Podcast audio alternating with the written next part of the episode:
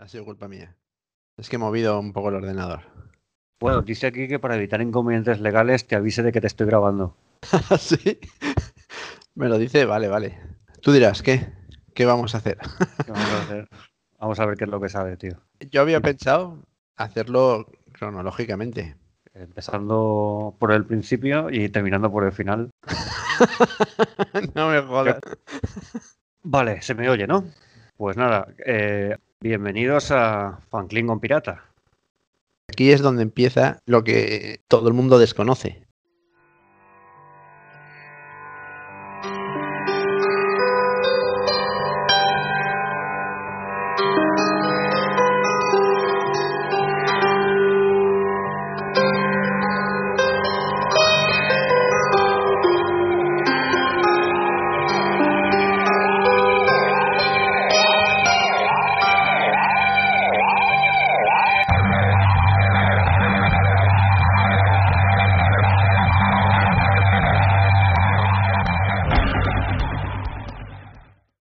Bienvenidos a Fan Klingon Pirata, la versión alternativa de Fan Kingdom producida por Pepe y Enrique, al menos por el momento. Hola Enrique. Buenos días, buenas tardes en este caso ahora. O buenas noches. Eh, bueno, informar a la audiencia que ya tenemos un, no sé si se dice canal o grupo en iVoox. Nos podéis encontrar, nuestros episodios los podéis encontrar como Fan Kingdom Pirata. ¿eh? Tenemos tres episodios que también los podéis encontrar en el grupito de iVoox que se llama Fan Kingdom Ori- Originals, que son el de Idiocracia, en el que hablamos de la película, otro que hemos llamado A la limón de posteguillo, en el que hablamos un poco de historia y un poco de locuras nuestras, y ya por último, eh, un tercer episodio que, es, que llamamos Desmitificando a Julio Verne, en el que damos una versión nuestra de su biografía. ¿eh? No, no es lo que vais a encontrar en Wikipedia, desde luego. Estos tres episodios los podéis encontrar también en el grupo de Fan Kingdom Originals de iVoox, como eh, los número 18, número 22 y número 33. Avisar de que solemos beber cerveza y decir tacos mientras grabamos el programa. Y aunque tenemos un guion, eh, no siempre lo seguimos y a veces se nos va un poco la olla, ¿no? Eh, En fin, espero que... Intentamos, intentamos seguirlo, pero a veces es difícil. Claro. Cuando ya llevamos cuatro cervezas es difícil. Bueno, ¿para hoy qué? Para hoy hemos pensado en hacer un especial de Star Wars. Así, porque sí. Em, hace tiempo que nos estábamos preguntando qué puñetas pasaba entre el episodio 6, El retorno del Jedi, y el episodio 7, El despertar de la fuerza. Y bueno, para intentar resolver esta pregunta, pues lo que hicimos fue empezar a rastrear y nos dimos cuenta de que habían eh, 400.000 colecciones de cómics, 600.000 libros, merchandising diverso para explicar todo eso. Pues bueno, para que no tengáis que compraros todo eso ni que leerlo, pues hemos preparado un pequeño resumen que Explicamos ese lapso de tiempo y aclaramos muchas cosas que en las películas no se entienden. exacto, exacto. y algunos misterios. ¿eh? Por ejemplo, lo del Sith eterno, que nadie sabe qué significa, pero nosotros sí. Así Y que es muy importante sí lo es. para, sí sobre todo, yo creo que es muy importante para la última película de la nueva trilogía esta. para comprender un poco de qué va, ¿no? Toda esa gente que aparece ahí y que Sí, exacto, exacto. Bueno, bueno, extraño con Palpatine y todo eso. Bueno, pues eh, lo que vamos a hacer es seguir un poco el curso de los acontecimientos de forma cronológica. Todo lo que tenemos que contar sobre esto que hemos llamado el episodio 6 y medio, ya decimos lo que va entre el 6 y el 7, eh, lo hemos dividido en partes. Una primera parte podría ser, la podríamos titular tras la batalla de Endor. Todos sabemos que bueno, la alianza vence al imperio cuando acaba el episodio 6, la segunda estrella de la muerte es destruida, Darth Vader muere y Luke Skywalker se convierte en, en, en Jedi de Imperio Derecho y tal. En fin, esto, esto ocurre en el año 4 después de la batalla de Yavin. Todas las fechas las vamos a dar con referencia a la batalla de Yavin, que es el canon oficial. La- Las fechas oficialmente se dan así. ¿eh? Como no existe un tiempo absoluto, pues se toma de referencia la batalla de Yavin, que es eh, la que ocurre en el episodio 4, Una nueva esperanza. Sí, cuando la, destruyen la primera estrella. la, de la la primera estrella de la muerte para tener una referencia visual. Vale. Bueno, vamos a ver, pues eso, en el 4 después de la batalla de Yavin, el imperio es derrotado y la alianza se transforma en la nueva república. Y si te parece, Enrique, vamos a hablar un poco sobre qué es esto de las repúblicas de Star Wars. Existía una antigua república o vieja república que fue creada 25.000 años antes de la batalla de Yavin, tras la eh, invención del hiperimpulsor y que dura hasta mil años antes de dicha batalla. Sobre el 1000 antes de la batalla de Yavin se produce la reforma de Rusan, que es una reforma de índole político, ¿no? una especie de reorganización de la vieja república que incluye incluso una reforma de la Orden Jedi. Y como fruto de esta reforma, pues eh, la vieja república da lugar a la República Galáctica, que es la que sale en las películas de la saga Skywalker. Esta República Galáctica al final acaba volviéndose corrupta y es sustituida por el Imperio Galáctico, que es el de las pelis, que posteriormente es derrocado y da lugar a la Nueva República tras la Guerra Civil Galáctica de los episodios 4, 5 y 6. La capital de la Nueva República se fija en Chandrila. ¿Por qué? Porque Coruscant sigue siendo territorio imperial. Coruscant, o Coruscant, fue la capital de la antigua República Galáctica y planeta origen de la humanidad. Em, con el advenimiento del imperio pasó a llamarse ciudad imperial.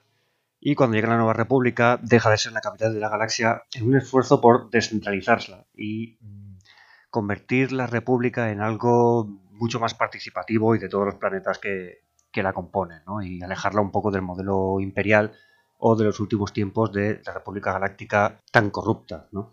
Al descentralizarse la capital y dejar de ser la capital de la galaxia, decae considerablemente y llega a caer incluso bajo el control de sindicatos de crimen en la época de la batalla de Krayt. La batalla de Krayt es esta batalla que sale en el episodio 8, en la que se combate en un planeta con suelo de sal que cuando quitas la sal se ve rojo debajo. Y dicho todo lo cual, ¿por qué también se elige Chandrila como capital de la nueva república? ¿Por qué también? Porque es el planeta natal de la primera canciller, que será Mon Mothma, que es la, líder que aparece en, el Retorno del Jedi. Esta señora que va así madurita ella, que va vestida de blanco, con el pelo corto y tal. Y también tiene otra aparición, aunque muy breve, en eh, Rock One. Hay una tercera aparición de Mon Mothma, que si bien no aparece en ninguna película más que las dos que ya hemos nombrado, Em, sí que se rodó una pequeña escena para el episodio 3 y figura en los extras de los DVDs y los Blu-ray. Esta escena va en torno a una reunión que se monta de varios miembros de la delegación de los 2000 en una finca privada del senador Bail Organa que se llama Casa Carlton en, en Coruscant. En esa reunión se discute la estructura de una futura rebelión contra Palpatine y allí están Padme Amidala, está Bail Organa y está Mon Mothma. Como ya digo, mm, no se incluyó en el metraje de la película al final, está en los extras. Simplemente indicar sobre Mothma además que eh, al poco de firmarse el acta de desarme y desarmarse el ejército de la nueva república casi por completo, eh, Mothma enferma y debe renunciar a la Cancillería. Y por otra parte, ¿qué podemos afirmar sobre el imperio en esta época? Eh, el imperio, aunque el emperador Palpatine ha muerto, ha sido derrotado, el imperio no ha sido derrotado completamente. O sea, hay facciones y que siguen siendo el imperio y siguen dando caña a los rebeldes o a la nueva república. Em, se forma un nuevo senado y eh, Luke empieza a entrenar a Leia Organa como, como caballero Jedi, a su hermana. Eh, esto se ve, no recuerdo en qué episodio es el que se ve, en el 9, en el 8. En el 9 creo. Eh, se ven unas imágenes de ellos dos que son jóvenes y se están entrenando la luna y tal. Pero Leia abandona el entrenamiento porque tiene una visión en la que, bueno, pues se le sugiere que tendrá un hijo que morirá al final del camino de ella como Jedi. Entonces decide que si no termina su camino de Jedi, digamos que si no lo emprende, eh, su hijo no podrá morir por eso. No se cumplirá la profecía. Nota de edición. El entrenamiento de Leia por Luke se produce en eh, la luna de Ayanclos, que es una luna del gigante gaseoso Ayara. Este gigante gaseoso está situado en el borde exterior y eh, casualmente allí será donde Rey será entrenada por Leia y eh, donde se cumplirá finalmente la profecía que dice que al final del camino como Jedi de Leia su hijo morirá. Ah, estas cosas, claro, es un resumen de muchos libros, muchos cómics, como has dicho antes. Esta profecía terminará cumpliéndose. porque realmente cuando muere Leia es cuando termina de eh, entrenar a, a, Rey en el episodio 9. Ya ha dejado de entrenar a Rey, Rey ya es una Jedi por sí misma, y que Kylo Ren muere entonces. ¿vale? Entonces, al final, por mucho que ella ha intentado que eso no ocurra, pues al final la, la profecía se va, se va a cumplir. En fin, ¿por dónde íbamos?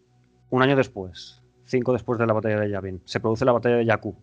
¿eh? La batalla de Jakku es esta que da lugar al campo de chatarra tan, tan curioso ¿no? y tan grande que aparece al principio del episodio 7, donde trabaja el rey de chatarrera.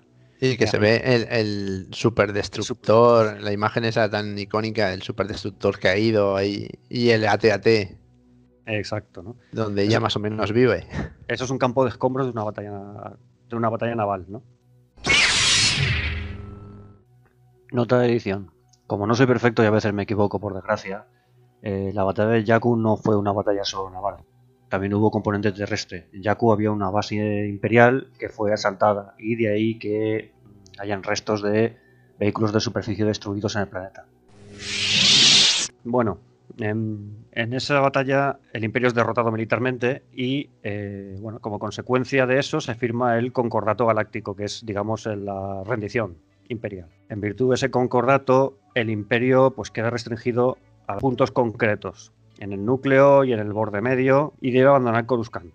El gobierno provisional se trasladará a Coruscant, pero, y aquí viene el dato curioso, se decide que la capital de la República va a ser rotatoria. No se va a establecer en un único planeta. Entonces habrá diversos planetas que tendrán su ciudad capital. En el episodio 7 hay un ataque del Starkiller a la República que dicen, ¿no? Pues eh, en ese ataque se, se ataca el sistema Hosnian que es donde está en ese momento la capital de la República. Entonces, el, el, senador destruido y por eso la República dicen que ha sido derrotada por, por la primera orden. Esto, a mí, sinceramente, me parece que está un poco cogido como con palillos. No sé lo que piensas. Bueno, a ver, todo está cogido. Tú ten en cuenta que, que van sacando información según van avanzando las cosas, entonces tienen que cuadrarlo todo más o menos. Luego, una cosa importante es por qué Leia no es de la Nueva República. Sí, eso, eso lo, lo, contaremos, eso lo contaremos a continuación. Os había dicho antes que el imperio estaba restringido a ciertos sistemas y a puntos concretos del núcleo y el borde medio. ¿Qué es eso del núcleo y el borde medio? A la gente que desarrolla el trasfondo de Star Wars le encanta eh, inventarse nombrecitos. ¿no? Hace un montón de tiempo, cuando las cosas aún eran Legend, que no había un canon y se iban sacando se iban sacando cosas por internet y se mezclaban con libros y era oficial y no oficial a la vez todo. Eh, bueno, se describió la galaxia de Star Wars como la galaxia, no tiene otro nombre, es ese, y es como una diana. Imaginémonos una diana, ¿no? Tienes el centro de la diana y hay como círculos alrededor de la diana. ¿eh? Entonces, digamos que al centro de la diana se le llama el núcleo, que es eh, donde están los planetas y los sistemas, origen de la especie humana. Por ejemplo, Coruscant, por ejemplo, Corelia, por ejemplo, el sistema Hosnian. Alrededor del núcleo hay un anillo más extenso, a los que se, llaman las colonias porque fueron los primeros lugares que fueron ocupados por los humanos del núcleo, saliendo del propio núcleo. Alrededor de las colonias está el borde interior, que era la primera antigua frontera de, los tiempos más antiguos de la República. Ahí están cosas como, por ejemplo, el sistema TANAP, Lando Carlisian y Bespin. ¿eh? Alrededor del borde interior está la región de expansión. Tiene ese nombre porque se produjo una oleada expansiva alrededor del, cuando ya se ocupó todo el borde interior y era como la nueva frontera. Y ya más alejado, el borde medio. El borde medio es donde hay planetas como por ejemplo Naboo, Kashyyyk o Bozawi. Eh, del núcleo, el borde medio, situamos el alcance tanto del Imperio Galáctico como de la, como de la República. Pero no de esta nueva, sino de la antigua República, la que cae en los episodios 1, 2 y 3. Eh, el juego este de, de Star Wars. Que el, el, tablero de juego es el mapa con el núcleo. El RIS. El RIS de es el RIS, exacto, el RIS de el, el, antiguo. Es una representación, más o menos. Sí, es parecido. Para que pero... tengan una idea, por si quieren buscarlo en internet, alguna imagen o algo así. Aunque es más extenso, pero es una representación. Exactamente, es algo parecido. Y además, eh, si uno ocupa el núcleo, le dan un montón de ejércitos, ¿no? Y si se van a sistemas más periféricos, es cierto, o sea, reciben menos, menos, refuerzos y tal. Bueno, pues eso, ¿de qué hablamos? Así. Más allá del borde medio está el siguiente anillo más grande que es el borde exterior. ¿vale? En el borde exterior eh, ya son zonas que están eh, ocupadas por, eh, por lo general por, por mafias o por delincuentes o por clanes como el Sol Negro, por ejemplo, ¿no? El espacio Hat está ahí también. También encuentras planetas como por ejemplo Mon Calamari o Hoth, ¿no? Son Mm. sitios que ya son muy remotos y ya quedan fuera del- de la mano del gobierno, digamos. Y aquí, en el borde exterior, es donde se desarrolla, por ejemplo, The Mandalorian. Es en esta zona. Mm. Y más allá del borde exterior, pues tenemos el espacio salvaje, que es un lugar que no está cartografiado. Excepto una, una región de la que vamos a hablar porque tiene importancia en, en este episodio seis y medio, que son las regiones desconocidas. ¿eh? Que digamos que es un espacio que ha sido cartografiado en parte del espacio salvaje. ¿Qué más? ¿Qué más? ¿Qué más? Así, si os fijáis, cuando uno ve el episodio 2, el ataque de los clones, Obi-Wan Kenobi está buscando un camino y hay un momento en el que tiene presente en la pantalla una nebulosa. Y alrededor de esa nebulosa hay dos más. Eh, Esa imagen a mí se me quedó en la cabeza. La nebulosa que se ve es la galaxia. Y esas dos que hay más son dos galaxias que hay muy cerca de la galaxia de Star Wars. ¿no? Una de ellas es el laberinto Rishi, que sale en el propio episodio, episodio 2, porque eh, creo que a Yoda le dice, no sé si es a Yoda o es a, la, o es a Nu, a la bibliotecaria, Obi-Wan le dice, a ver, eh, lo que estoy buscando se encuentra aquí cerca del laberinto Rishi. ¿eh? No sé a cuál de los dos se lo dice. Y eh, la otra, la otra es lo que se llama, se dado en, en- llamar la compañera Besh, que es también llamada Five First. Y esas tres, la galaxia, eh, el laberinto Rishi y Five First, son eh, como tres compañeras que viajan juntas. ¿no? Es un, como un cúmulo estelar, digamos. ¿no? Simplemente por, por eso, porque lo vi en esa imagen y me resultó curioso y al final tirando un poquito del hilo. Se llama compañera Besh, por cierto, eh, por Besh, que es la segunda letra del alfabeto Aurebesh. ¿eh? Digamos que es la B. El laberinto Rishi sería la compañera principal, la, la, Mm. la compañera Aurek, digamos, ¿no? que es la A, y la compañera Besh, pues es la segunda compañera, ¿no? es la de, de- de la galaxia. Claro, como yo siempre me, me- me pasa con estas cosas, pues he intentado ver a qué distancia está la galaxia de, de Star Wars de la nuestra, por ejemplo. Como Está en existe una un- galaxia muy, muy, muy, muy lejana. lejana, sí, pero ya, pero ya sabes cómo soy, ¿no? Cuando me entran estas cosas. Existe un punto de anclaje eh, fácil que es eh, ETL extraterrestre, ¿vale? ¿Por qué es un punto de anclaje, Enrique?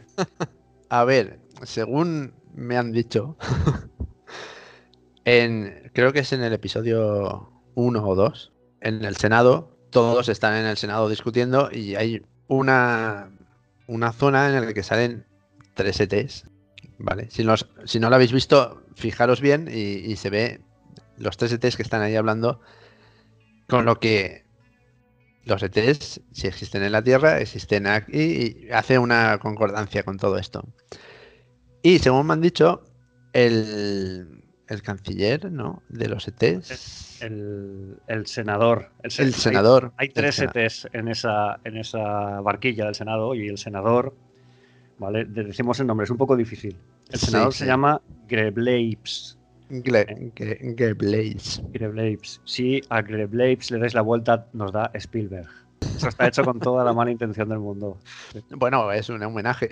Si, si se consulta el material oficial de, de Star Wars, por ejemplo, si vais a la Star Wars Wiki, a la parte de canon, el senador Grebleibs encabeza un proyecto de exploración y expansión a otra galaxia. ¿Vale? Entonces, claro, por la nuestra, obviamente, porque ET nos visitó, ¿no? Pero claro, no, yo no he sido incapaz, no he sido capaz de encontrar referencias. Pensé que habría alguna, de referencias en, en- en ET que nos diga a qué distancia, ¿no? O, podernos imaginar a qué distancia está su planeta del planeta Tierra. Así que al final ha sido como un, un callejón de salida, pero ha sido curioso porque hemos averiguado lo del Grebleibs este y el proyecto de expansión. Nota de edición. ¿Qué es todo esto del canon y el legend que estamos diciendo? Vamos a ver. Tras eh, el retorno de Jedi, tras la película, eh, los fans querían mucho más. ¿no? Y se empezó a desarrollar un trasfondo eh, fundamentalmente impulsado por, por los fans, ¿no? que es lo que se dio en llamar el universo expandido. George Lucas y su maquinaria seguía fundamentalmente a los fans en esa época y solían darle forma a las cosas que eh, los fans creaban. Cuando se rodó y se estrenó los episodios 1, 2 y 3, las cosas cambiaron. Ya se dijo que existía un canon porque se eliminaron cosas de ese universo expandido y generado por los fans. ¿eh?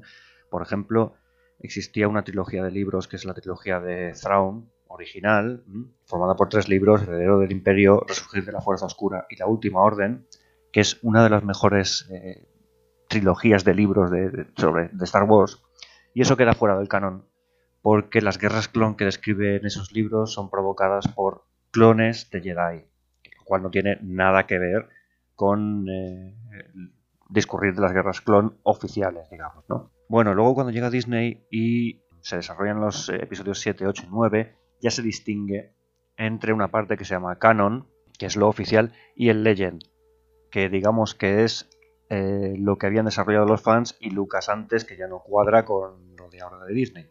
¿Por qué se hace esto? Eh, porque lo que no puedes hacer es cargarte 20 años de cosas de un plumazo. Toda la gente que se ha gastado dinero en ese merchandising, pues ya no es un merchandising oficial. En fin, no se hace, ¿no? Y por eso se desarrolla Canon y Legend. Y, eh, por ejemplo, en Star Wars Wiki, cada vez que se consulta un personaje, aparecen dos pestañitas arriba, una por el Canon y otra Legend y el discurrir de su vida o lo que le ocurre a ese personaje es distinto. ¿Qué es más real y qué es menos real?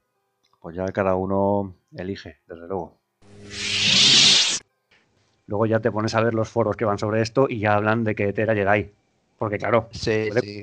puede, en fin. Porque todo. vuela así, reconoce a Yoda, reconoce a por Yoda. ahí. Vale. ¿Por dónde íbamos, Enrique? A ver, pues eh, se supone que estábamos en Ciudad capital. Ah, sí, Mon- ayer habíamos dicho que que, la que la- capital de la nueva república se va, va cambiando de, de lugar. Que, y que eso, que el imperio aún quedan pequeñas facciones por algunos sitios. Vale. Y, yo entraría en, en, en que el emperador se supone que ha sido derrotado, pero claro, ¿cómo llegamos a los acontecimientos que dan lugar a, a que en la, en la 9 el emperador está vivo y todo esto? Si te parece bien, acabo con la parte de la República y, y tomamos. Vale, sí, sí, sí. Vamos a ver. Eh, Mon Mothma, eh, al ser derrotado el Imperio y al quedar la, la capital rotatoria establecida y todo esto, promulga algo que se llama el Acta de Desarme. ¿eh? El 90% de los efectivos de la nueva República, efectivos militares, son desmovilizados. Hay una persona que se opone a esto, que se llama eh, Leia Organa. Eh, claro, Exacto. eh, a Leia Organa se la tacha entonces de belicista y de paranoica. Y es uno de los motivos por los cuales su carrera empieza a resentirse.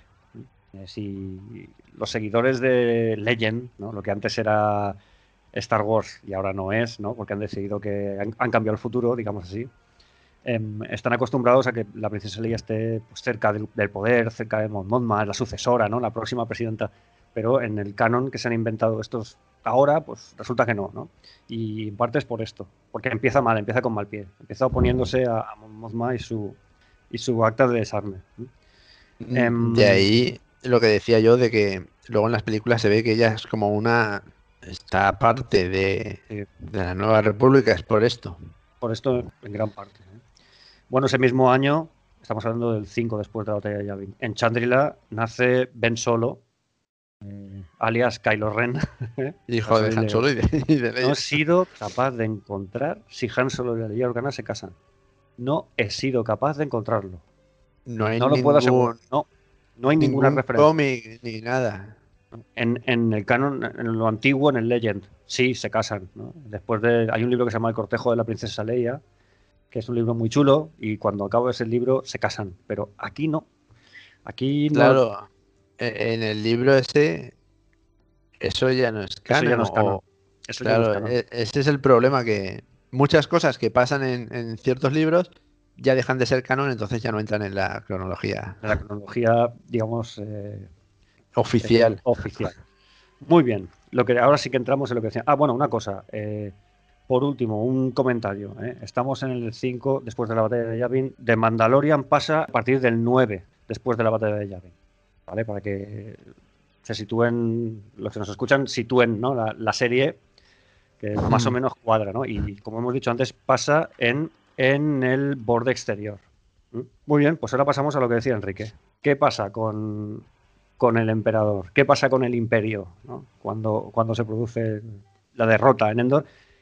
¿Y qué planes había antes para, Claro, para prever nos- esa eventualidad? ¿no? nos tenemos que situar muchísimo antes, Sí. donde ya se empieza a fraguar todo, porque hay como un plan, un plan que, que es mucho mayor de lo que se ve a simple vista. En efecto. De hecho, desde hacía siglos existía una- un culto de la fuerza, ¿no? que es como, digamos, una iglesia de gente que, que venera la fuerza, pero no tiene poderes de la fuerza. Digamos que eh, tenemos por un lado a los Jedi y a otro lado a los Sith, y alrededor, pues otros, como por ejemplo las hermanas de la noche y cosas así, de las que vamos a hablar un poquito, ¿no? para que la gente sepa de qué hablamos. Y aparte hay gente que está muy comprometida con la fuerza, pero no tienen poderes de la fuerza. Se conoce a gente parecida, por ejemplo, en Rogue One. En Rogue One hay dos personajes, ¿no? que son el luchador ciego y su amigo, que pertenecen a, una- a un culto de la fuerza de la parte luminosa, ¿no? que se llama los guardianes de Wills. ¿eh? Pues bueno, igual que existen estos cultos del bien, pues existen unos cultos de mal. Y aquí tenemos al Sith Eterno. Al, Aquí el tenemos- culto, El culto del Sith Eterno, que es una iglesia, de, digamos, ¿no? Un- Una religión en torno al lado oscuro. Claro, nosotros nos preguntábamos, ¿estos tíos quiénes son?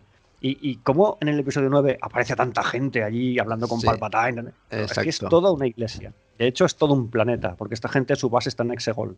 Y actúan, no se sabía, pero actúan durante siglos y apoyan a los Sith del momento, en la forma en que esos Sith se lo piden, ¿no? Porque son como, si dijéramos, los seglares, vamos a decir, no son curas, ¿vale? Son los seglares de, la fuerza. Bueno, pues esta gente, Palpatine, cuando aún era canciller de la República, eh, los pone a mm, desarrollar y mejorar la tecnología de clonación. Esto de los clones es algo que, es muy recurrente con Palpatine. Hay una serie de cómics que se llaman El Imperio Oscuro. Esto forma parte de leyenda ahora. Antes era el antiguo canon, ahora ya no es canónico. Esto ya no es oficial. En el que bueno, el emperador vuelve en forma de clones. Eh, se hacen clones del emperador y por lo tanto es eterno. Eh, en fin, han querido de alguna forma respetar esto. Eh, Esto de los- del emperador que vuelve a través de la clonación y todo esto. Porque esta gente de eh, Sith Eterno pues, se dedica a desarrollar esa tecnología. ¿no? Una pregunta. sí. Los del Sith, el culto del Sith eterno, se hace con Exegol y digamos que los humanos que hay en Exegol los dominan, forman- los dominan para que para que sigan el culto. Sí, sí. Entonces todo casi todo el planeta es como Todo el ejército de Palpatine del episodio 9 es el culto. Es y, parte de. y esos y esos humanos pues los ponen a trabajar como ingenieros, como como técnicos, como Sí, todo y es los que crean esa flota súper inmensa la orden que- final. que aparece en el episodio 9. Que es lo que la gente dice, "Buah, ¿cómo es posible que, que ya de repente haya una flota? Es porque muchísimo antes ya se ha estado trabajando Claro.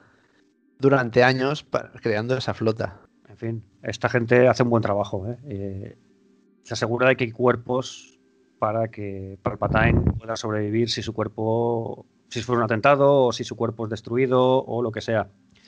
Em, porque él, en estas líneas temporales y en este canon nuevo, es capaz de proyectar su esencia a un cuerpo nuevo vacío.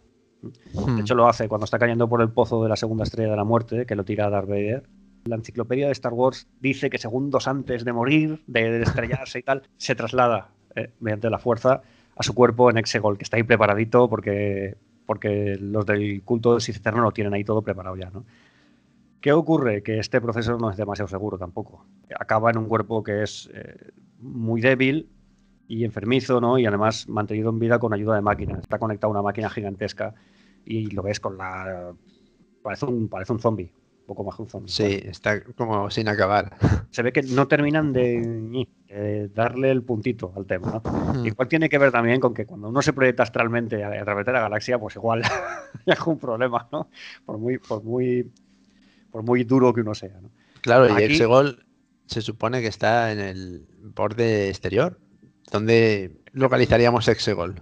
Exegol, Exegol está ubicado en las regiones desconocidas. Exacto, vale. en- en una- es que, como ya hemos dicho, es zona del espacio salvaje que está algo mapeada. ¿Por quién? Ah, ahora diremos quién mapea eso, ¿vale? Ahora lo diremos. Y por eso no se conoce la ubicación y necesitan el... El localizador, sí, sí, creo que Kylo Ren busca un localizador Sith. Y el localizador Sith es el que dice dónde está Exegol. Claro, todos los Sith tienen que saber dónde está Exegol, porque ahí tienen la fábrica, digamos, ¿no? Ahí tienen Claro. el, el, el- Entonces, personal, ¿no? lo que dice que existen dos. Uno que está en la estrella de la muerte, en los restos de la estrella de la muerte, ¿no? Y, y el otro el que creo que localiza él y lo destruye. No me acuerdo de esa parte. Kylo Ren localiza uno en Mustafar, en el palacio de Darth Vader. Y ese, lo es- destruye. sí, ese es destruido.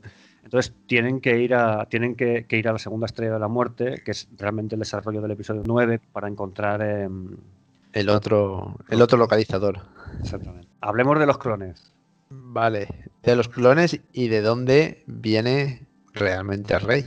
Los padres de Rey. Eh, sobre la madre de Rey no se sabe gran cosa. Sobre el padre de Rey, eh, la enciclopedia de Star Wars de Planeta de Agostini nos dice que es un clon de Palpatine.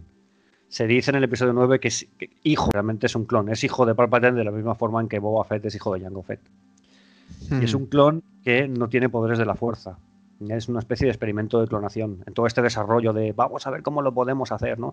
Digamos que tienen diversas líneas de, mm, de investigación. En unas de ellas pues desarrollaron clo- clones completos, en otras de ellas simplemente cuerpos para que los pueda ocupar eh, Palpatine en caso de que se pueda proyectar, como de hecho hace. ¿eh? Bueno, este clon es la vergüenza de Palpatine.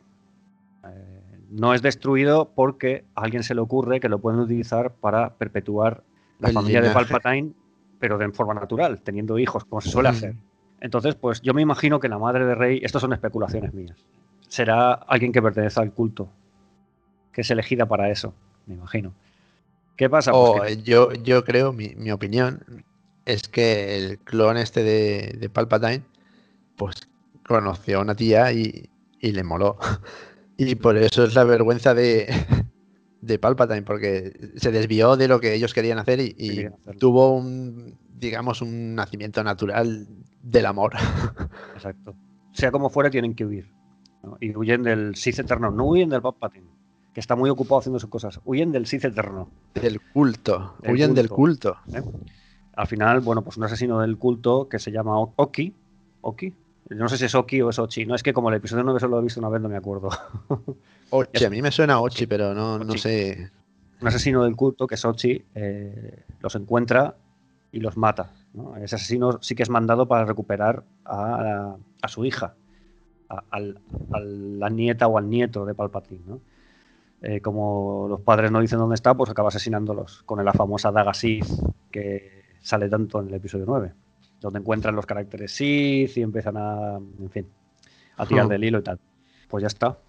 Esto es todo lo que teníamos que contar sobre los padres de Rey pero por lo menos es de cobrar cierto sentido la historia. ¿no? hay que decir, bueno, que igual tú lo explicas luego, que buscan a Rey porque Ben les falla, porque Kylo Ren les falla. Sí, ¿A qué te ver, refieres?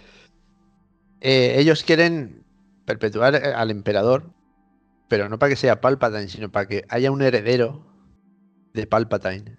Y primero piensan en que sea el hijo, el nieto de Darth Vader, porque es el que más, digamos, más hacia el lado oscuro está y ha sido entrenado por Snoke y todo esto, pero ven que, va fallando y que cada vez se va hacia el lado luminoso.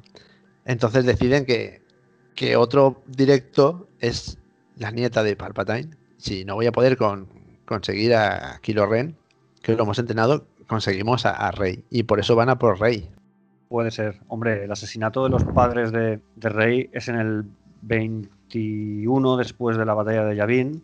Ben solo tiene Sí, tendrá. 21 menos 5 años. Pues es posible. Es posible que ya se- este tío es un inútil. esto, esto no nos va a servir. No sé cómo está el entrenamiento, pero es como una segunda. Unas en la manga. Si este Sí, nos falla, De todas formas, Palpatine hace mucho eso. Primero tiene a Darth Maul, luego tiene al Conde Dooku, luego también aparece por ahí Ben 3, luego también, luego más Darth Vader, luego, en fin, eh, sí que es de, de tener varias bazas, ¿no? Y enfrentar unas con otras y ver cuál es la, cuál es la mejor. Podría ser su modus operandi. Podría ser. Vale, vamos a ver. ¿Dónde nos habíamos quedado? Así. En lo- los clones de enfer- enfermizos y débiles. Y. De todas formas, como Palpatine no era tonto, eh, en previsión de que no saliera bien o no saliera del todo bien la transferencia eh, a un cuerpo, eh, dicta la contingencia secreta. La contingencia secreta lo que indica es que en caso de que él muera, determinado número de efectivos y determinadas personas dentro del personal imperial tienen que ser trasladadas a las eh, regiones desconocidas, lo cual ocurre. Después del episodio 6 se pone en marcha esta contingencia y eh, empieza a trasladarse personal a regiones desconocidas. Se usa información y cartografía eh, que ha recopilado alguien, un antiguo gran almirante del imperio que se llama Thrawn. ¿vale? Y aquí es donde entra Thrawn en la historia. Bueno, pues una vez se hace esto, por otra parte, los del Sith Eterno crean Snoke. ¿eh? El proyecto de Snoke es, bueno, pues desarrollar un clon que tiene poderes de la fuerza, que quieren utilizar para guiar al personal, a ese personal que se ha trasladado y fundar la primera orden como, como germen de un segundo imperio. ¿eh? Aquí juegan un poco, si habéis leído Asimov, ¿eh? Eh, la fundación, en sus historias de la fundación realmente existen dos fundaciones. La primera fundación o la fundación, que digamos que es la cara.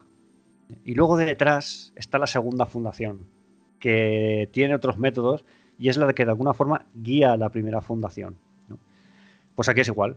Aquí, eh, bueno, pues inventan a Snoke para que lidere la primera orden y luego en Exegol ellos desarrollan eh, la orden final, que es, digamos, eh, en un principio simplemente se va a dedicar a guiar, pero después ya pues aparecerá como ejército, que es lo que pasa en el episodio, el episodio 9. Mm. Snoke tiene, como os habéis dado cuenta, importante- importantes limitaciones físicas. Tiene heridas en la cabeza, eh, tiene un aspecto muy extraño, es así enfermizo, débil, ¿no? Y esto se hace, bueno, para que no sea rival de Palpatine en su momento. Cuando Palpatine tenga que dar el golpe, pues mejor que Snoke sea débil, ¿no? Para poderlo vencer. Hay un, hay un libro que no me termina de quedar claro si es canon o no es canon, que se llama El Compendio del Lado Oscuro, que eh, escribe Palpatine, ¿eh? donde, en fin, eso, todo eso es como sus enseñanzas que las vuelca en un. Y hay una parte de ese compendio que se llama La creación de monstruos y que os voy a leer, ¿no? Porque, porque va al caso. Eh, palabras de Palpatine.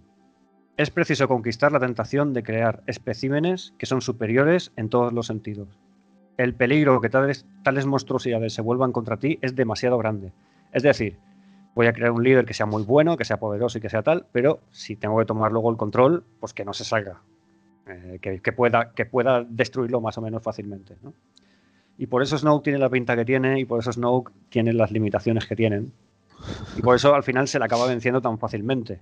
¿no? Porque está muy confiado en sí mismo y es muy pretencioso y Kylo Ren se aprovecha de eso para matarle. Muy bien, pues hasta aquí el periodo de después de, la batalla de Endor y bueno, también hemos hablado un poquito de, pues, de todo esto, de, de lo que había detrás, ¿no? de todo el trabajo que se había estado haciendo desde Exegol. Podemos entrar ahora eh, en el periodo de tiempo que va después del 5, después de la batalla de Yavin y del nacimiento de Ben Solo, que es lo que en el canon se llama el periodo de la Guerra Fría. Aquí tenemos un remanente imperial, unos restos del imperio que se acaban fragmentando políticamente y poco a poco comienzan a ser absorbidos por la nueva república, de forma más o menos pacífica. Hay muchos miembros del imperio que están descontentos por esto. Y bueno, eh, se corre la voz de que en las regiones desconocidas se está creando un nuevo imperio y esta gente se va, abandona en los mundos del núcleo y abandona los mundos del borde medio y se piran. ¿no? Y los que no se piran, pues eh, al final acaban integrados dentro de la nueva república. Dentro de la propia república, de todas formas, surgen movimientos, como por ejemplo uno que me resultó muy, muy curioso, Vader vive. Vader vive. Vader vive. Y eh, bueno, diversos cultos, ¿no? Que se esfuerzan en que la memoria de Vader y de Palpatine pues no se pierda. Podríamos hablar aquí de los cultos de la fuerza, si te parece. Algo hemos nombrado de ellos. Los cultos de la fuerza, como ya hemos dicho, pues son mm, iglesias, digamos, ¿no? que en torno a todo el misticismo de la fuerza, pero que están conformados por gente que no tiene poderes de la fuerza o que tiene poderes muy débiles. En el lado luminoso, ¿vale? Tendríamos, por ejemplo, los guardianes de los Wills, ya lo hemos dicho antes, el guerrero ciego de Rogue One y su amigo, el grandote, ¿no? que esos eh, son. Esa, esa- esa gente se encargaba de eh, proteger el, el templo Kyber de Jeddah. Creo que en, en el episodio 7, este que sale en el poblado que va a Poe de Amerona, Lord Santeca. Lord Santeca este es uno, uno también de... pertenece a la Iglesia de la Fuerza. Exacto. ¿vale? De hecho, Lord Santeca viaja, hace varios viajes con Luke Skywalker, eso ahora lo diremos, y con, y con Ben Solo. Eh, buscando, buscando antiguos holocrones para recuperar un poco la memoria Jedi y todo esto. ¿eh? ¿Qué más? ¿Qué más? Aparte de los guardianes de Wills y la Iglesia de la Fuerza. Ah, sí, atención a esto. La Hermandad del Semblante Beatífico o el Rostro Beatífico. Eh, Eso es Ahora que muy igual- Jesucristo. cuando se os va, cuando os vaya a todos la risa, en Rock One hay un momento en el que se ven unas figuras metidas en una especie de burkas rojos con unos bastones que acaban como en media luna. Esos, esos son. Y eh, van cubiertos así porque llevan el cuerpo lleno de tatuajes con, con textos sagrados que tienen que ver con la fuerza y todo esto. Y bueno, en los cómics de Poe Dameron hay algo que llaman la cultura Kretsch. La cultura Kretsch también es una especie de culto del lado luminoso. ¿no? En fin, hay gente, pues eso, que igual que existen religiones aquí, pues allí hay religiones pues basadas en, la fuerza. En la parte del lado oscuro eh, hay un montón de cultos también. El más importante que hemos nombrado nosotros, el Sith Eterno. ¿no? Pero hay otros muchos. Hay uno que se llama el culto del isóptero central. Isóptero. Y- Sí, sí, no, no, tienen un aspecto de insecto. Se ponen unas túnicas que tienen un aspecto así insectoide. Esta gente eh, construirá un santuario en el borde del cráter que deja la estrella de la muerte en Jeddah, que es destruida por, en Rock One. Pues en ese cráter que queda construyen el construyen su templo, ¿no? Y son estudiosos del lado oscuro y siempre van a sitios donde han pasado cosas horribles y, y ha habido grandes matanzas y cosas por el estilo. ¿m? Con la- las energías negativas. Las- ahí están las energías negativas. Dato curioso. Esto aparece, el culto de isótopo central, en, el, en los cómics de Marvel Star Wars, número 40, 41 y 60 y pico. Bueno, decir que el 40 y el 41 los ilustra el señor Salvador La Roca, del que ya hemos hablado muchas veces y del que somos fans acérrimos. ¿eh? ¿Qué más? Otros cultos del lado oscuro. El Ordu Aspectu, Que aparece en los cómics de la doctora Afra. ¿vale? Em, los acólitos del más allá. Que los acólitos del más allá tienen una marca que es la marca de Vader, que es lo que los, los distingue de, de- Ellos se reconocen por eso, por la marca de Vader, ¿no? La marca de Vader. La, la marca de Vader. Al final es, es eso, es que tienes que leerte Mucho. muchísimos libros y muchísimos cómics para, para Los- entender. Los acólitos del más allá aparecen en los- una serie de libros que se llamó Consecuencias. Cuando sacaron el episodio 7, empezaron Sí, a sacar sí. libros de consecuencias, consecuencias. Pues ahí es donde aparecen estos tíos, los acólitos del más allá. ¿Qué más? Los Alazmec de Winsit. Esta gente vive en Mustafar y es un culto a Vader y a Lady Corvax. Lady Corvax es un personaje que yo no conocía nada, pero gracias a, mm, a Copperpot, que me, lo, que me lo nombró, porque se ve que de alguna forma sale en, en el videojuego este de Vader, Immortal, el de las Oculus. Entonces, eh, Lady Corvax es quien devasta Mustafar. Mustafar es un planeta que está destruido, sale en el episodio 3, en la venganza de los Sith. Y allí es donde Vader construye su castillo, que porque es donde nace Darth Vader, digamos, ¿no? donde hace su primera malifeta Benfeta ¿eh? y, y se convierte en... Eh, el castillo de Mustafar no sale en Rock One. Es posible. Sale el castillo de Mustafar sale en el episodio 9. En Rock One no lo sé, no me acuerdo. En Rogue One, cuando el, el almirante este de blanco va a entrevistarse con Vader, Sí, señor. Sí, señor. va ahí, ¿no? Entonces, ya existe antes de, de esto. Eso Sí, es sí. una cosa. Está guay, no, no, no es sé. que han ido hilando un poquito el tema, ¿no? Al final no es todo tan inconexo como parece. Bueno, esta gente, como iba a decir, los Alazmec de Winsit, culto a Vader y a Lady Corvax. eh, esta gente es exterminada por Kylo Ren a, episodio- a principios del episodio 9. Están en un bosque y es está matando a unos en un tíos. bosque. Sí. A esos es verdad. mata para quitarles el localizador. A esos tíos es a los que mata. ¿eh? es que al final, ¿ves? Todas esas cosas hay que hilarlas para saber de dónde viene todo. Vamos a ver, ¿qué más, qué más, qué más, qué más? Así, las hermanas de la noche. Las hermanas de la noche no son un culto propiamente dicho, porque sí que son gente que tiene poderes de la fuerza. Las hermanas de la noche aparecieron por primera vez en un libro buenísimo que ya, del que ya, hemos- que ya hemos nombrado en este mismo episodio. El cortejo de la princesa Leia, escrito en el 94 por Dave Wolverton. Este libro ya no es canon. Pero las libro- hermanas de la noche sí- siguen siendo canon. Las brujas de Datomir. Son las brujas de Datomir. Solo que en el libro de Dave, Dave Wolverton em, hay como dos clanes, el luminoso y el oscuro. Y en el canon actual, solo las hermanas de la noche son- es lo único que hay de brujas de Datomir. Y solo pertenecen al lado oscuro. ¿no? Con estas está vinculada, por ejemplo, Ventres, ¿no? Y, y ahí salen varios episodios de, de Clone Wars. Pero ya os digo, esto más que un culto es ya, ya está al nivel, digamos, de los Sith y los Jedi, ¿no? Es brujería, pero tienen más poder, ¿no? Que no, no son solo seglares, digamos, ¿no? Y bueno, también podríamos decir que los caballeros de Ren son un culto del lado oscuro, de alguna forma. No sé qué confusamente, ¿vale?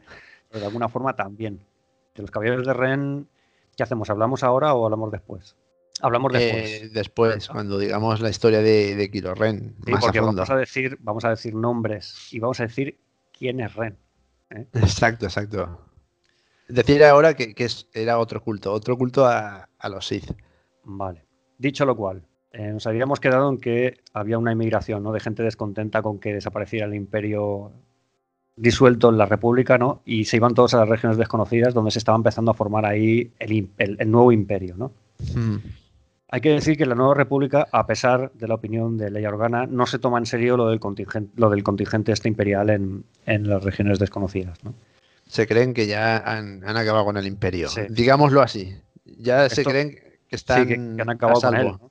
Y que, vamos, todo va a ser chulísimo, monísimo y va a ser la leche en patinete, ¿no? Y sin ejército y sin nada. Porque han desarmado el 90% de su, de su ejército.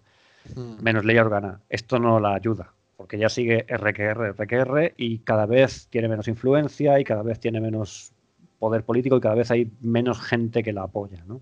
Y, y creo que, que también la desacreditan porque se enteran de que es. Eso de- ah, pues no lo digas, no lo digas, no lo digas. Eso después. Eso después. Vale, vale. Vamos a ir, vamos a ir. Aún no es, aún no es el momento. ¿vale? Habíamos dicho que eh, el Sith Eterno había diseñado a Snoke.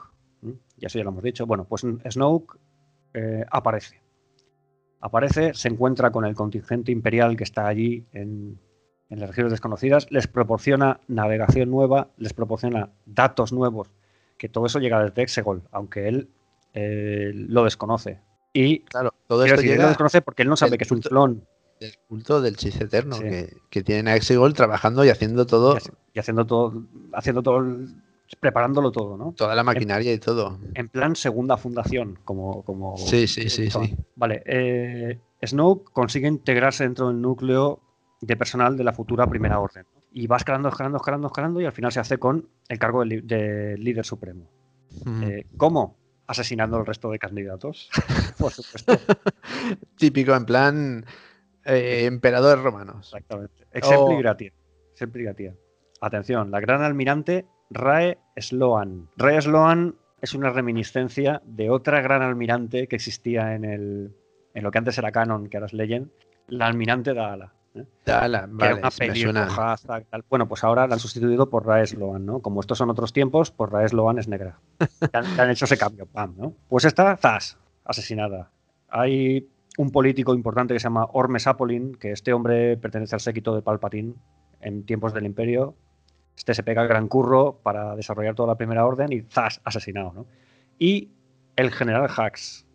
El general El Hax general es el padre, es el padre del general Hax que da tanta, que da tanta jajax ¿eh? en esta película.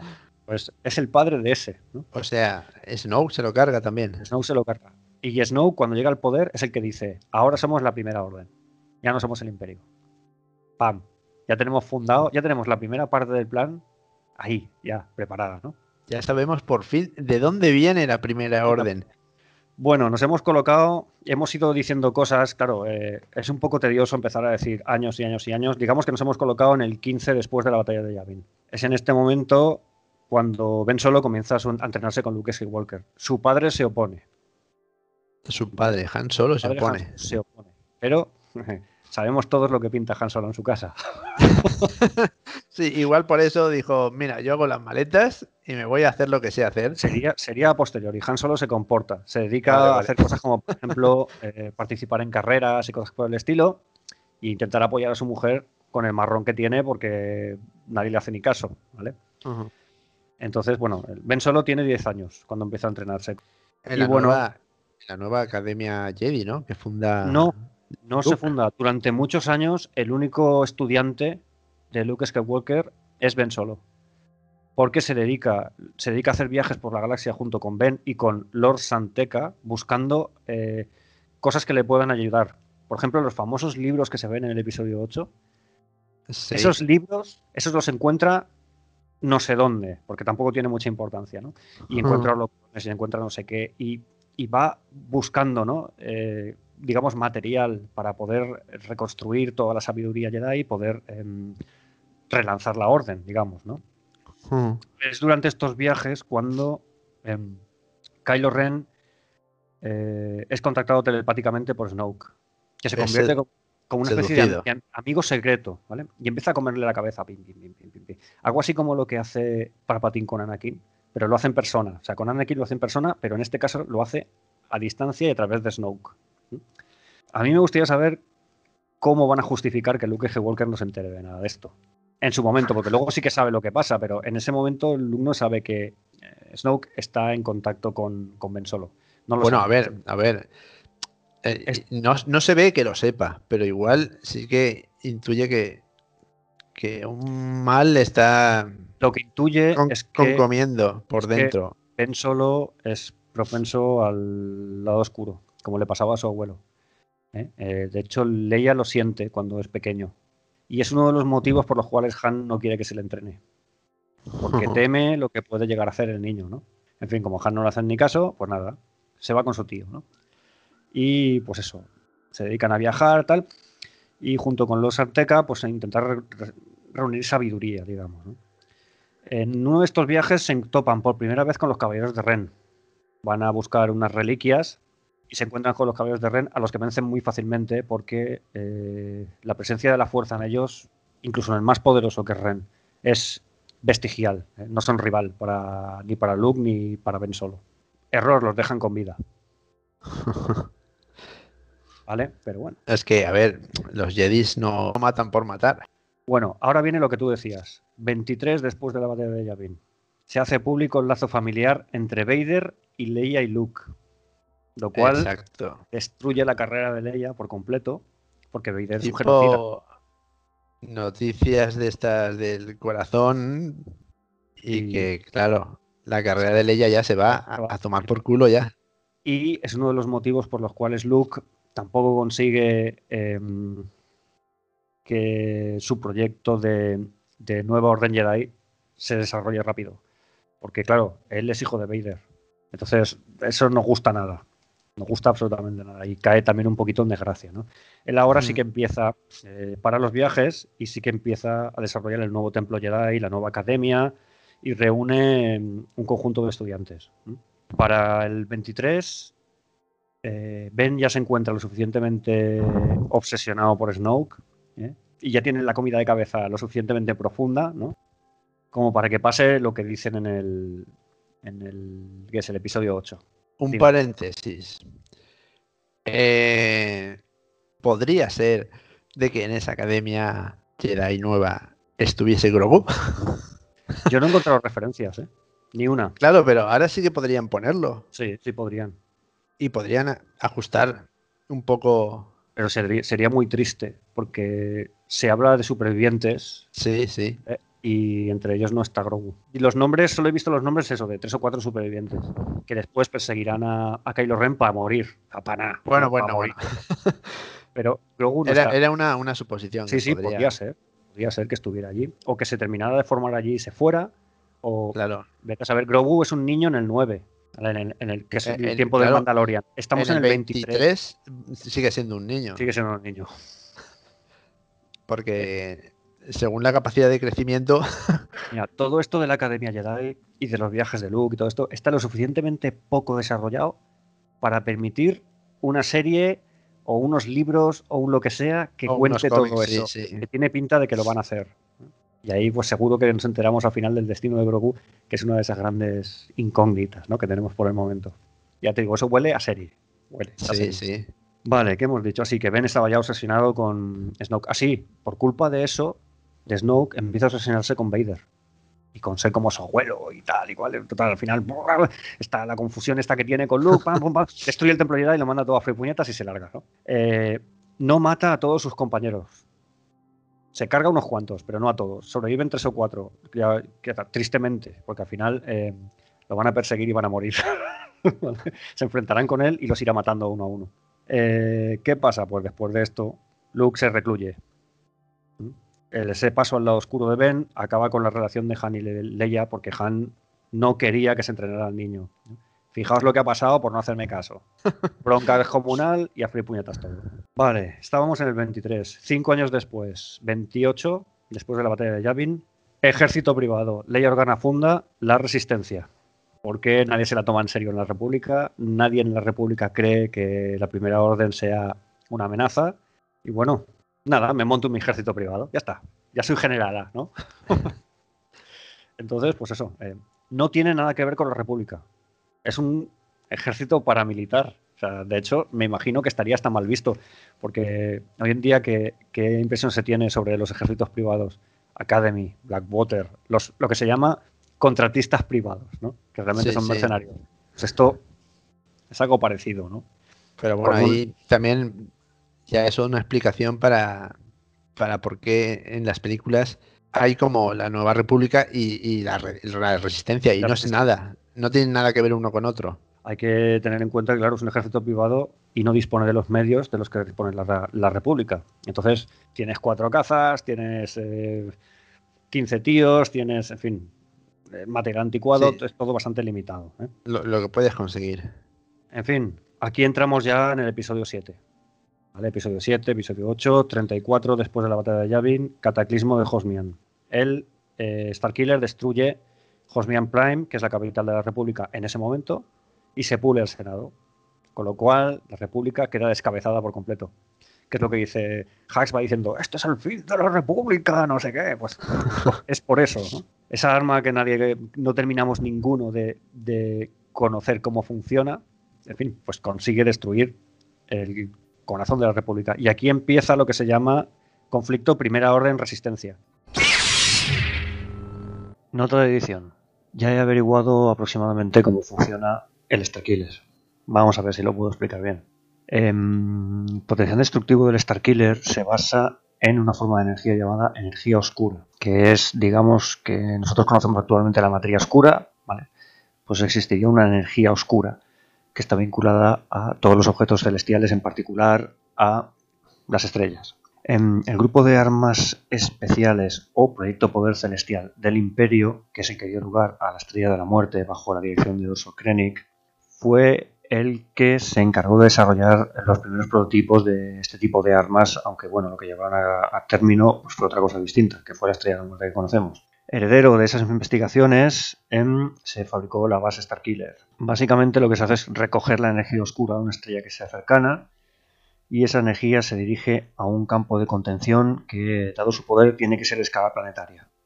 Ese campo de contención es un campo de tipo magnético y para funcionar adecuadamente precisa de un oscilador térmico que es lo que destruyen en el episodio 7 para acabar con el Starkiller. ¿eh? Ya no el campo de contención deja de funcionar y el planeta explota. Bueno, al disparar el Starkiller, la energía viaja por una especie de agujero de gusano que se llama subhiperespacio y que conecta de forma instantánea el, el objetivo con el Starkiller.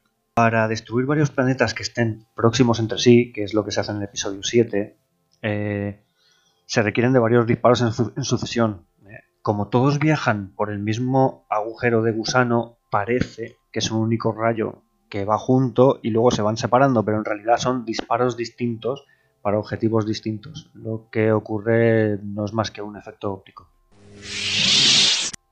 que es lo que se cuenta en los episodios 8 y 9. Y bueno, hasta aquí lo que hemos llamado, pues eso, la parte del periodo de la Guerra Fría, ¿no? Ya pasamos al conflicto orden, primera orden resistencia, que ya es la guerra caliente. ¿De qué podíamos hablar aquí? Ah, sí, bueno, Kylo Ren eh, ya se le ve en el episodio 7 como líder de, uno de los líderes de la primera orden. Pero bueno, realmente nos lo hemos dejado eh, abandonando el templo Jedi en llamas después de dejar a Luke eh, debajo de unos escombros. Cuando destruye el templo Jedi, pues Ben Solo sale en busca de Snoke, de su amigo este que se comunica con él. Su amigo, imagi- su amigo imaginario. Adopta un alias, Kylo, que es un nombre que se pone a sí mismo cuando era pequeño. En sus juegos y todo eso, él se llama Kylo. Y adopta eso. Él, al principio él simplemente Kylo. Eh, se pone a buscar a Snoke y bueno, en su búsqueda se encuentra con tres ex Padawan, para los que hay una serie de cómics correspondiente que acaban muertos miserablemente, que los va matando uno a uno, no son rivales para él. Eh, se reencuentra con los Caballeros de Ren. Esto de los Caballeros de Ren, vamos a ver, eh, los Caballeros de Ren son una leyenda de unos forajidos de las regiones desconocidas. Este nombre lo usa, Era lo un usa un tío un que se pone a sí mismo Ren ¿eh? para formar como su banda. Digamos que son como forajidos del lado oscuro, ¿vale? No se me ocurre nada. Sí, es como un culto, pero de gente muy, muy poco poderosa, ¿vale? Hay un tío que decide llamarse Ren y recuperar esta, esta Eh, leyenda, ¿Qué digamos. es? Eh, Es en plan un- un- un- una banda, como las bandas estas de vaqueros que atacan Sí. los trenes. de matones, sí, cosas así. Pero claro, tienen poderes, ciertos poderes del lado oscuro y son malotes y van sirviendo ahí a la oscuridad y tal, ¿no? Kylo, cuando encuentra a los caballeros de Ren, se une a ellos. Y lo primero que hace es matar a Ren para quedarse él con el que es más fuerte, Claro. para quedarse él con el liderazgo. Y entonces Tipo, cuando el, el gorila macho tiene que, que matar al líder de la manada para ocupar su puesto. Exactamente. ¿vale? Y ya se pone el apellido Ren, para que eso siga siendo los caballeros de Ren. Ella es Kylo Ren. Ah, interesante. Bueno, construye su espada, ¿vale? Esta espada tan curiosa que tiene, según un diseño antiguo que sale en Rebels. Último capítulo de la segunda temporada. Uno de los personajes levanta un sable de luz antiguo, lo enciende y es un sable de luz como el de Kylo Ren, pero verde. Ostras, Entonces, eh, tendré que darle eh, un revisionado a la serie. Mira, segunda temporada, último capítulo. Que ahí sale una máquina Sith súper chunga y tal. Bueno, eso no tiene nada que ver con lo que estamos hablando, pero eh, copia ese diseño, que es un diseño antiguo. Probablemente porque como han estado buscando objetos de las épocas antiguas Jedi, en algún momento ha visto algo parecido y le ha gustado lo que sea. Hmm. Pero bueno, utiliza un cristal Kyber fragmentado. Un cristal Kyber que está roto. Y por eso el filo es tan extraño y parece que esté como ardiendo. Y hace ese ruido tan raro ¿no? y tan característico.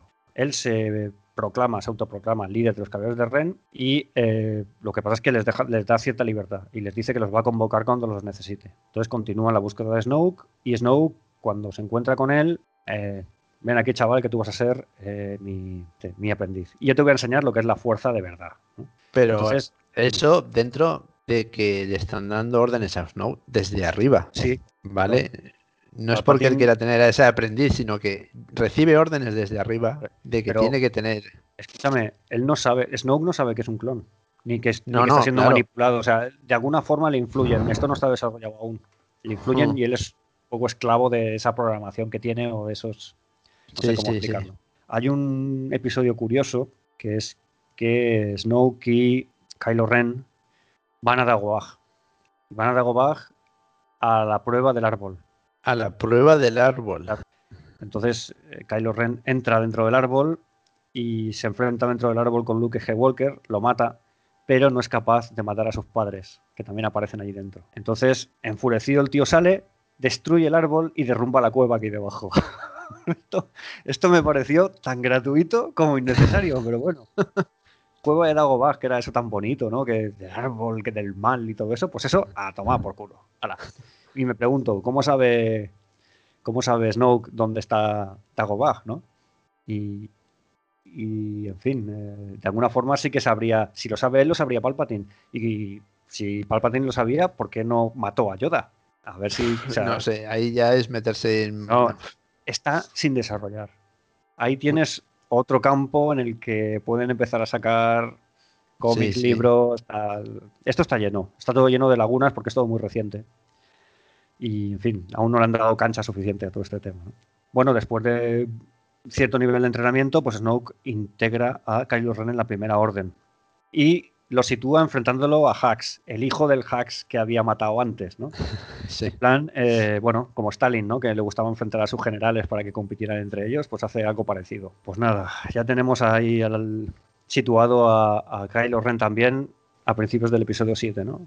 Vale, llegados a este punto podemos imaginarnos, ¿no? Porque esto directamente eh, en texto yo no lo he visto, ¿no? Pero es algo de lo que hemos hablado Enrique y yo, sobre todo Enrique, ¿eh? porque es una teoría suya que me parece bastante acertada, que es que el sucesor de, o el- la mano derecha de Palpatine, cuando tomara el poder, iba a ser Kylo Ren. ¿Qué es lo que pasa? Pues que Kylo Ren falla. Kylo Ren no acaba de, de dar el paso hacia lo oscuro, ¿no? Yo sí que he visto, creo que en la, en la enciclopedia de Star Wars que hay por internet, la wiki, Star Wars Wiki o algo así. Sí, pero hay que tener cuidado porque ahí está mezclado el canon y el, y el, y el Legend Sí. muchas veces. Entonces, Pues dice- existe como la teoría esa de que, de que buscan que Kylo Ren sea el, como el sucesor de, de Palpatine. Al ser el abuelo de Darth Vader, tiene el lado oscuro. No, el abuelo no, el nieto. El nieto, el nieto. El nieto. Al ser el nieto, pues lo buscan como el sucesor. Pero, como eh, digamos está fallando y hay una sucesora que es directa, en plan sanguínea, digamos, pues van a por Rey. Van a, a intentar que Rey sea la, la sucesora. Y en el episodio 9 ya se enfrentan con, con Palpatine y la fuerza a que, a que ella le mate, mate a Palpatine. Sí, pero está, está muy mal hecho. Está muy mal Sí. hecho porque va saltando de uno al otro. Va, eh, no, tú vas a ser mi sucesor. Luego la otra, no, vas a ser tú. Y luego la otra, no, Sí, vas a ser tú. sí. Dices, "Pues Esto está muy mal Ahí hecho. está un poco. Esto está muy mal Y luego hecho, se, se supone que, que al ver que, que se unen ellos dos, intenta utilizar la fuerza de ellos dos en su contra para tener más poder él. Pero claro, como se ve en la película, pues falla miserablemente y todo el rollo. Después de todo el curro que se habían pegado los de Exegol, la madre que nos Sí, exacto. Y están todos ahí. En, En fin, fin, bueno, pues ¿qué nos queda? Nos queda hablar un poquito de los caballeros de Ren. Sabemos cómo acaban, acaban muertos. sí, ¿no? sí. En el episodio 9 Pero, porque cada uno tiene, por ejemplo, hay uno que tiene una hacha, otro que tiene una careta, parece de, de sumo. Sí, son. eh, a ver, visualmente está. Ese trasfondo está muy desarrollado, visualmente. Visualmente, Pero- como todo. Contenido detrás tiene muy poquito, ¿eh? Tiene muy Pero poquito. bueno, eso como tú dices, que se hará alguna serie, cómics o algo así de los Caballeros de Ren y cosas así. Y, iremos de- viendo poco a poco, iremos viendo más de su historia. Ya lo comentamos tú y yo. eh, no se sabe la raza de los caballeros de Ren. Se supone que la mayoría de ellos son humanos. Se supone. Hay fotos, llevan unas máscaras Forma- con muy mal aspecto. Forma, forma humana, todos. Sí, pero no se sabe si son humanos o son humanoides o qué son. Podrían ser calamari, por ejemplo. Pero no Bueno, se ve. calamari, a ver, la cabeza de los calamari es un poco bastante Llevan, llamativa. llevan cascos muy grandes.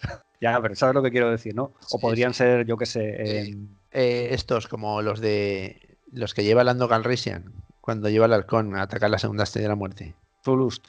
Los Zulust Sí. son muy bajitos. Esos tíos son unos tíos altos. Con una máscara no lo sabrías. Eh, Tiene que ser alguien que tenga el tamaño humano. En fin, hay miles de razas. Tampoco nos vamos a poner a debatir qué, qué podrían ser. Solo se sabe que Ren, el que se llamaba a sí mismo Ren, el, el que Kylo Ren en solo Sí. mata para hacerse A ver. Creo que me, me dijiste tú, me comentaste que había uno que era como un mono.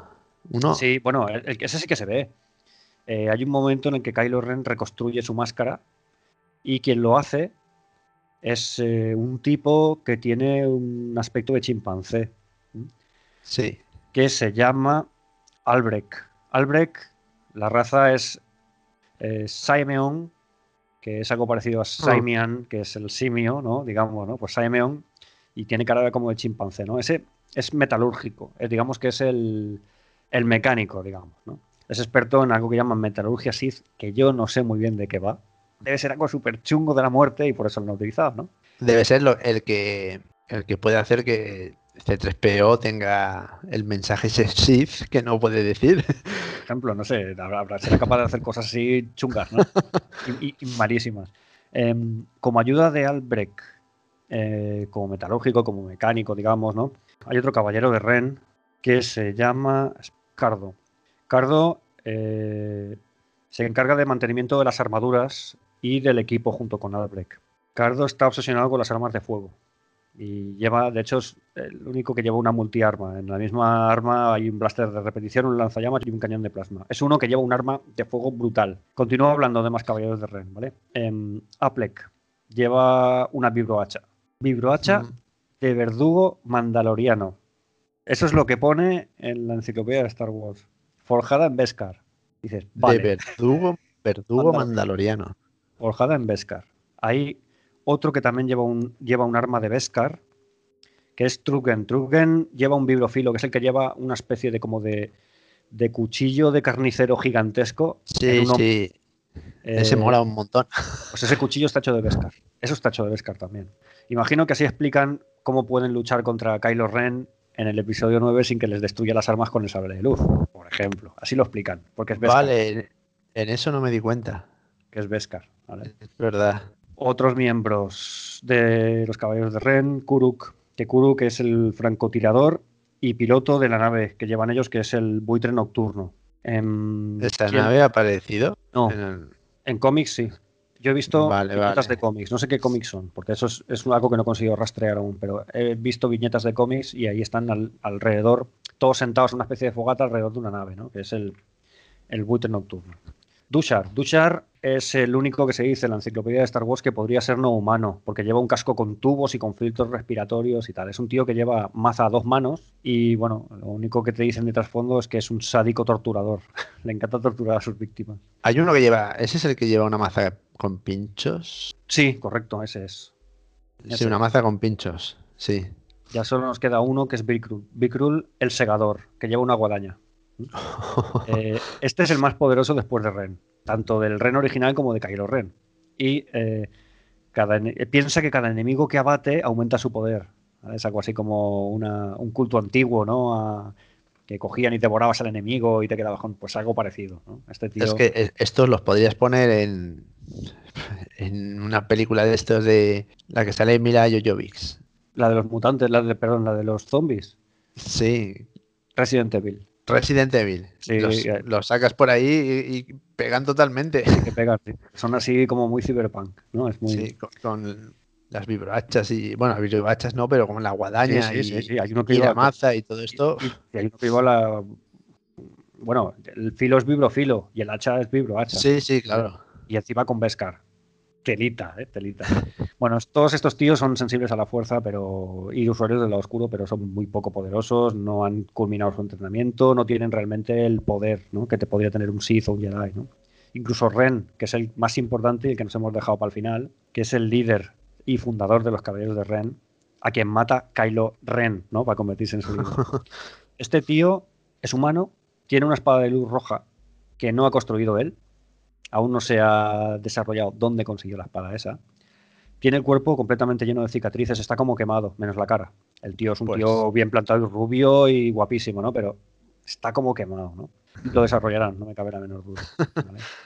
Eh, es poco poderoso en lado oscuro y es eso, es como una especie de líder forajido. ¿eh? Él utiliza la leyenda de los caballeros de Ren para autoproclamarse Ren y fundar sus caballeros, pero realmente no son más que una manda de matones sensibles a la fuerza, no más que eso. Y la verdad es que las películas eh, los utilizan para eso. O sea, son los cuatro matones a los que Sí. llamo cuando necesito que me hagan trabajitos y ya está. Para llenar un poquito y. Es una pena porque, ya te digo, el trasfondo visual está bien y Sí, pero, uno ve eh, las fotos de sus armaduras y todo y son chulas, pero Las imágenes visuales de, de muchos personajes son muy potentes, pero luego no los desarrollan y se quedan en eso, en una imagen potente. Yo me imagino que Bueno. fruto del conflicto que hubo entre las versiones de Abrams y de, y de ese hombre del que no me he aprendido el nombre y que no quiero saber nada de él, ¿eh? que dirigió el episodio 8. Pues imagino que Sí. fruto de ese conflicto, los caballeros de Ren, que podían haber sido algo interesante, a la porra. Yo me imagino que, que saldrán por ahí, porque el concepto es como tú dices, es muy bueno. Entonces saldrán seguramente en cómics o, o en alguna serie, seguramente. Y nada, hemos hablado un poco de todo. Nota de edición. Falta una cosa. Kylo Ren. Kylo Ren es eh, una reminiscencia de algo que había ya creado eh, y que ahora es Legend, que son los hijos de Luke Skywalker y de la familia Solo. Él se llama en realidad Ben Solo. Ben en Legend es el nombre del hijo de Luke Skywalker y una Jedi que se llama Mara Jade, que termina casándose con él personaje se han pulido y que era muy interesante, pero bueno. Y por otra parte, eh, la familia Solo, Leia y Han, tienen en Legend tres hijos, Jaina, Jason y Anakin. Jason cae en el lado oscuro, es eh, lo más parecido a Kylo Ren. ¿no? Es, yo creo que es el, antecesor eh, inmediato. Y se transforma en Darth Kaidos. O sea, ya hemos Sí. dicho más o menos qué es lo que pasa entre una película y la otra. Se ha aclarado muchas cosas de, de, sobre todo en el episodio 9, que estaba llenísimo de dudas de dónde salía todo, quiénes eran ¿Quién ciertos personajes, quién es esta gente, de dónde salen esas naves. Es todo viene de, de muy atrás. y del, del culto del Sith eterno, que al final es toma una dimensión que ya se podían haber esforzado por dársela.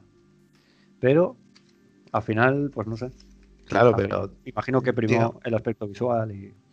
todo esto, claro, me imagino que, que fue saliendo poco a poco para dar explicación a todo esto. Bueno, solo nos queda hablar de fuentes ¿no? y bibliografía. eh, para quien quiera encontrar más información o quiera continuar investigando esto, o no se haya entendido porque nos hemos explicado, como siempre, mal, ¿no? Y, y- y quiera entender que realmente qué es lo que hemos querido decir, pues eh, yo recomiendo, primero, para detalles y nombres y planetas y tal, Star Wars Wiki. Que tienes además una parte que es la de canon y otra parte que es la legend.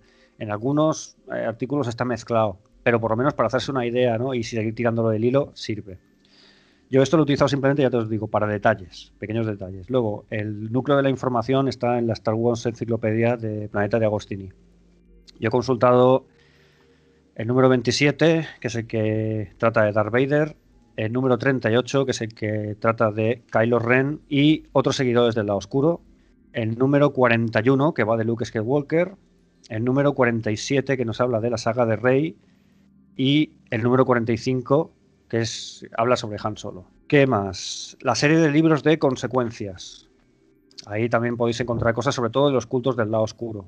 Toda la información está muy dividida en, en- en varios libros, porque puede ser que haya un, un- un dato pequeñito que hemos dicho que está en tal libro, otro dato que está en tal libro, que todos son ahora más o menos canon. Entonces, casi toda la, la bibliografía que hay de Star Wars es recomendable. Por ejemplo, cómics Marvel de Star Wars. Hay Sí, 300.000 y en todos dan pequeñas pinceladitas de esto. que- exacto. Claro, yo he hablado de tres, ¿no? Del 40 al 41 y el 62. El 40 y el 41 ilustrados por La Roca. Recomendables. ¿vale? Un libro que no es canon, El cortejo de la princesa Leia. Ahí se habla de las hermanas de la noche. En fin, eh, por si alguien quiere ver cómo eran las cosas al principio, ¿no? Antes de que entrara Disney. Eh, en cuanto a series, eh, las de siempre. Clone Wars y Rebels.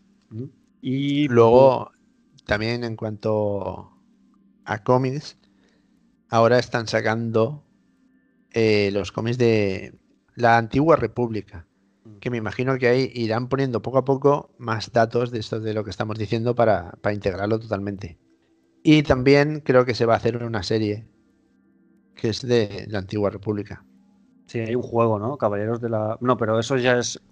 Lo de las repúblicas es que creo que hablamos de una república muy, muy antigua ya, miles de años. Sí, pero van a sacar una serie ahora nueva, no sé cuándo va a salir, pero que también estará basada en los cómics y que están sacando ahora. Vale, vale. Me faltaban dos series de cómics. La de Poe Dameron, Y la de Doctora Afra. ¿Vale? Ahí también podéis encontrar información de qué es lo que dice Enrique. El problema es que no todo el mundo tiene la Star Wars Enciclopedia, ¿vale? Eh, no todo el mundo tiene dinero para comprarse las 615 series de cómics que han salido sobre cada uno de los personajes, porque no hemos hablado de los cómics de la princesa Leia, pero también pasan otras cosas en esta Hmm. época de las que no hemos hablado porque la búsqueda de los alderanianos, por ejemplo, ¿no? y, y de- y del nuevo planeta y todo esto, de eso no hemos hablado, ¿no? Pero eso pasa en la serie de cómics de la princesa Leia. Ya es que me parecía que era recargar demasiado. Vamos a ir a lo fundamental y ya está, ¿no? Sí, es que tienes eh, cómics Claro. de Poedaman, cómics de Lando Claro. Calrissian, cómics de la princesa Leia, mm, Libros. no sé cómics de Vader. Es que hay mucha, mucha información que no es posible. Y luego hay cosas que aún son incógnitas. Ejemplo gratia. Thrawn. Thrawn y su papel en la cartografía de las regiones desconocidas. Ya están como integrándolo porque, Sí, porque en el Rebels Mandaloriano, en, en. Rebels aparece y en Sí. el Mandaloriano ya está, digamos, Ahsoka buscando, ya nombra a Thrawn. Con lo que ya te está diciendo que algo aparecerá de Thrawn y ya te irán metiendo información. no sé, veremos. Y bueno, recomendar, pues nada, el famoso huevo de Pascua este de los ETs en el Senado, ¿eh? episodio 1, echarle un vistacito, es muy divertido, y consultar en internet quién era el Greblapes, el señor Greblapes y su proyecto de expansión a otra galaxia, ¿no? Y empezáis a, y os podéis reír un rato viendo las teorías de la gente, ¿no? Sobre, sobre ET y la guerra de las galaxias. Es divertido y bueno, en fin. Aquí tampoco de hierro, ya no resulta tan encerrado en el friquismo Star Warsiano, digamos. Y nada, solo nos quedan, como dice el gran y poderoso Balcam, Las despedidas. Iniciaremos el, cul- el culto al gran Balkan. todo el gran Balcam. ¿eh? Vamos a hacer una iglesia, una iglesia nuestra. en fin, un placer, eh, Enrique, tenerte aquí, como siempre. Y, Muchas, muchas gracias porque me he enterado de cosas que no sabía. y nada, esto es que esto de la Star Wars Enciclopedia es un filón. Sí, sí, ahí te van Pero- diciendo información. Y en este caso está bien, ¿no? Eh, bueno, yo estoy eh, primicia primiciosa, estoy preparando el programa de los cristales Kyber, donde hablaremos de sables de luz, de los colores de los sables de luz y de dónde se originó todo esto, por qué esto de los colores y por qué unos eran azules y otros verdes, pero no desde el punto de vista místico, digamos, en la realidad, ¿por qué, no? Todo eso lo trataremos. ¿eh? ¿Y por qué uno era verde y el otro primero era azul y luego era verde y luego el otro era rojo y el otro... ¿Qué pasó con los colores, no? Y, y de ahí, pues, eh, es- eso, desarrollaremos un poquito eh, todo el tema de los cristales Kyber. Saldrá más largo que este. Bastante más. Largo, Madre mía. Ya lo verás. Pues bueno, eso. Un Muy placer haber estado aquí y hasta la próxima. Igualmente. Adiós. Adiós.